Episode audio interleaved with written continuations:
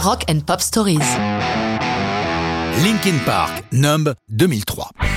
Quel groupe, quelle chanson Étonnant de penser que Numb et la plupart des plages de l'album Meteora ont été créées sur la route dans le bus studio du groupe qui sillonne les États-Unis. Linkin Park assurant chaque année un nombre hallucinant de concerts. Pourquoi Meteora comme titre d'album? Bêtement un souvenir de voyage. En tournée en Europe, ils ont flashé sur la région des météores en Grèce. Numb a été l'une des dernières chansons écrites, à peine plus d'une semaine avant que le groupe ne s'enferme au Energy Recording Studio de North Hollywood. La composition de Numb a-t-elle été le fruit d'efforts et de travail? Même pas.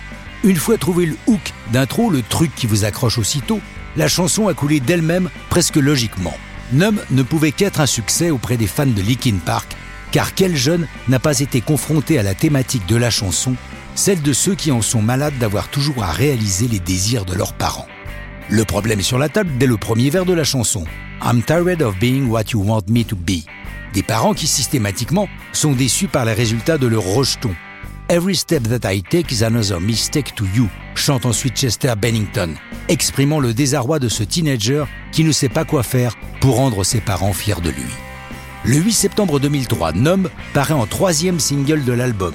C'est dire la richesse de Meteora, disque vendu à 800 000 exemplaires la première semaine de sa sortie. Le groupe lui-même en annonce la parution lors du grand concert Linkin Park Toronto Summer Sanitarium Show. Le single est accompagné d'un clip réalisé par Joe Hahn, qui n'est autre que le DJ de Linkin Park. Le type n'est pas un musicien qui s'amuse avec son téléphone.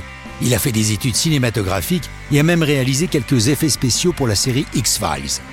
Pour traduire la chanson en images, il choisit de nous conter les malheurs d'une adolescente, rabrouée par des profs peu compréhensifs, raillée par des camarades qui ne le sont pas plus, et considérée en échec par ses parents, alors que la pauvrette veut devenir artiste.